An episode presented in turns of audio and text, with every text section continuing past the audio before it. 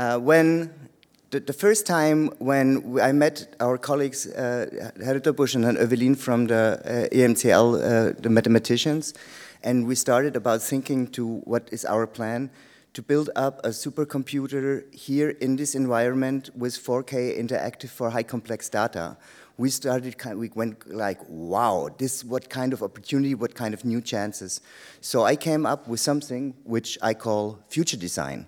And we have this time, this meeting, we want to kind of combine a little bit all those innovations, those creative ideas with what we call the market. So we have some guests here which will speak about uh, creative uh, economy, how, uh, uh, what are new ways of management.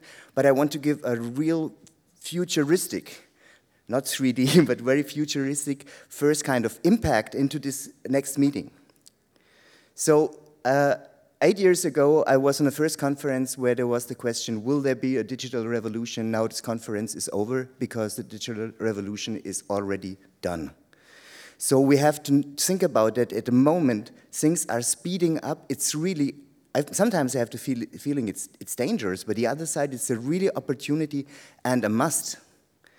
So the, the next step, we kind of accept what still has to do with 3D. We kind of expect that by the year of 2013, 2014, probably around the, the World Championship in Brazil, uh, 3D television will make its most step forward. We expect that 25% of all the the devices are 3D capable, and the only problem is, is content. And uh, when we kind of see how the development of full HD, uh, the buyers kind of uh, worked with it, and we kind of uh, think about it, more or less the same structure will happen with 3D, then we will reach this critical point and in between 2013 2014 when there's the devices are at home and the question is mainly uh, about content. When there's a shift which we already started here a shift from uh, technical debate to content driven debate and with, it's the same with, with all equipment, and especially for full HD, when, when you see this line and we propose that 3D uh, devices will be, uh, behave similar, because a 3D television, you don't need diamonds in it. It's just a little bit programmed, so there's no need that they are expensive. Then we will have, at the same time, uh, 3D televisions, full HD 3D television by the price of a full HD, and, and you, can, you could buy them in the supermarkets. So the chances of this development is there are complete new future markets. There's almost no competition at the moment. We could invent completely new formats. And what's eh, the most important for me as an artist is I think we can invent completely new forms of storytelling. The risks, uh, uh, there are always risks. And when, when you work with managers, uh, you have to make this SWOT analysis. what are the risks? Uh, at the moment is the TV stations, they, especially the, pub, uh, the public te television station, they said, we have enough problem with full HD, why should we think in 3D? So they wait, and they wait too long, and one alternative is already here, that's, uh, that's our, our internet platform, where you don't need the TV stations anymore. But when they find out that the people at home have the 3D devices and they look the program for what, where is, uh, is 3D program, then, because they didn't have educated their own people, they asked uh, the freelancers and the free producers to bring them content. But they don't have more money, so they want full HD 3D content for the price of 2D. SD. Yeah, this is really a problem which we could solve only if we have the workflows, uh, if we have better workflows. Another problem is that there's a lot of fake 3D out in the market which confuses consumers. Some people go to the cinema, they see bad 3D, which is really technical bad. Most of the time it's 2D to 3D converted and bad converted, and then they have the feeling this, uh, it, it's, it's as bad as in the 60s. Uh, a problem now is investment is significant higher and recoupment is in three years. This is really the trouble for producers because until we have this kind of saturation of also a TV 3D market, um, we have to wait two, three years, but then you can sell internationally. But the big problem is uh, most of the film producers are middle-sized companies, and they cannot survive these, these three years. So, and, and one thing which is brings that idea with the hybrids in. I know almost every producer wants to produce now a 3D film which works on 2D. Because then the risk, the financial risk is much lower because if you first milk the 3D market and then you go to the 2D market. Yeah? But if you make a film which works in 2D as good as in 3D, like Avatar, then you don't, you, then you don't use the potential of 3D. Yeah? It doesn't make sense to see a film The Color of Red by Kieslowski in black and white. Yeah? We have still a lot of problems with missing standards. Uh, there's a, a, couple of problems which are getting solved now, but when you buy a, a, a Sony 3D camera and then your friends with it, uh, you uh, to look uh, the matches, and they have a Panasonic and they bring their glasses, they didn't work. so we have to find some standard. And the one thing, the one problem that we can solve here is there's no education and there is no experienced personnel. When you're now a good stereoscoper, you can earn more than a professor here in a month in a day because there's nobody out there. And we have to kind of bring this education, and it, immediately when you have educated people on the set, the costs for 3D will kind of drop constantly. The big problem why 3D is so expensive is that you have only 2D experienced people on the set, and it takes them a lot of time, and in film production, time is a lot of money. So with the 3D Alliance in Karlsruhe, we try to kind of overcome this problem, to kind of bring everybody together, to kind of work on that and get it into every place, if it's in, in the hardware, if it's in the algorithm, it's in the software, if it's in new services, or if it's in new products. Uh, this amazing uh, new contact between art and science, which is, since Plato, a little bit drifted very far apart. Now we come back together. We need that. We need such algorithm to do that.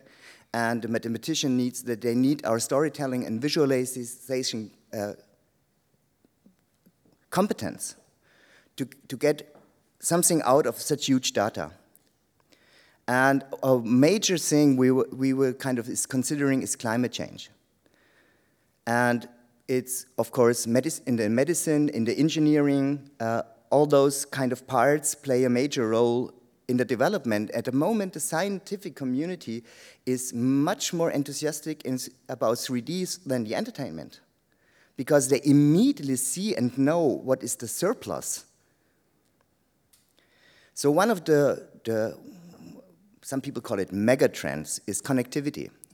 The world is much more connected, and we are about our devices all the time more connected. And even in between small circles, the connectivity is increasing. One of the, the, the thing which is really important this thing is cloud computing. So uh, I just give you an example from Anonymous by uh, Roland Emmerich. Uh, in the older time when you made a huge post-production with SFX with a lot of tricks, then there was the need to kind of bring all those people into a, a place and build a place up and then make it. Yeah. Nowadays, uh, everybody's sitting on his laptop, the whole thing is in the cloud, and Roland Emmerich is sitting in LA and just is kind of painting in the picture, and everybody has it immediately, and they work from their offices. Ambient intelligence, we were, we our houses, our, our cars will send permanently information and when, uh, when we have this, this beautiful crisis here in Europe, uh, and they want to have a new economic stimuli program, I can give them a couple of good advices. The first is we really need a new industrial revolution. Every time when a complete new communication system met a new energy system, we had a real major step on an industrial revolution. And nowadays we have the connectivity of the internet, but we have to build up a connectivity of energy, of everybody is an energy producer, and every house and every hut produces more energy than it per self-consumes. So anybody, everybody could be an energy entrepreneur and building up sharing networks of energy. And there's one of the big problems when everybody produces energy is how to uh, is the battery problem. How when there's a surplus of energy, where to put it, and when there's a loss of energy. So if everybody puts his car, his, his computer, his laptop in a common network, then whenever people need energy, they take the battery from, from my iPhone, And whenever the prices are down and people don't need it, the iPhone gets back its energy. So if we all plug our batteries into the system, the, the problem would be almost solved. And it would be from cloud computing to cloud energy. We need smart grids. We need energy networks, which will be the main task for energy provider, who are intelligent to see where the energy is needed and where you can, uh, where you can have to bring it. A next problem we have to, to face is seawater desalination. Uh, I once was asked by some scientists, uh, but what will be the future technologies that we have to make salt water, sweet water out of salt water and produce energy? And everybody said, yeah, you are an artist, you know, we can produce sweet water out of salt water, but we need energy. So it just made uh, showed them a possibility when we, in the Canary Islands in Lanzarote, we put it, uh, seawater uh, down on a volcano. And there was a, the, the, salt was immediately kind of crystalline, and there was a kind of uh, uh, sweet water as, as, as, a cloud pumping up and uh, uh bringing in turbulence a, a, routine, and we could take the sweet water. So it's probably not a solution, but impossible is, not, is, is bullshit. Yeah, it, just imagine at a moment when we could put sweet uh, uh, salt water and we get sweet water and energy, that would be a technology for the next century. So we can, I think when we bring all those new technologies and fresh ideas and and also the spirit for not being afraid of the future anymore. We have all the tools to really do good things. Then we come to what I try to establish apart or after beyond or in beyond is the idea of future design. And therefore, we need this collaboration, which I hope we get. We, we made today uh, the agreement on the collaboration. I think, I hope we will have it by the end of the year that we can make the supercomputer. And my idea is normally scientific research, for example, by, with climate exchange, is you take the data and you, you count the probabilities into the future. The only thing what's happened when you do that is you know, will we die 2050 or, 20, or, or, or 3000? So what I want to do is uh, to have a debate on how should the world should be in 2050, for example, and then visualize it, and then write the algorithm, and then say the computer count down to the to the to the day, to the data set of today. And then the computer finds us the way where we have to kind of work on the parameters, what we have to do until 2020, what to 2030 to reach such a goal.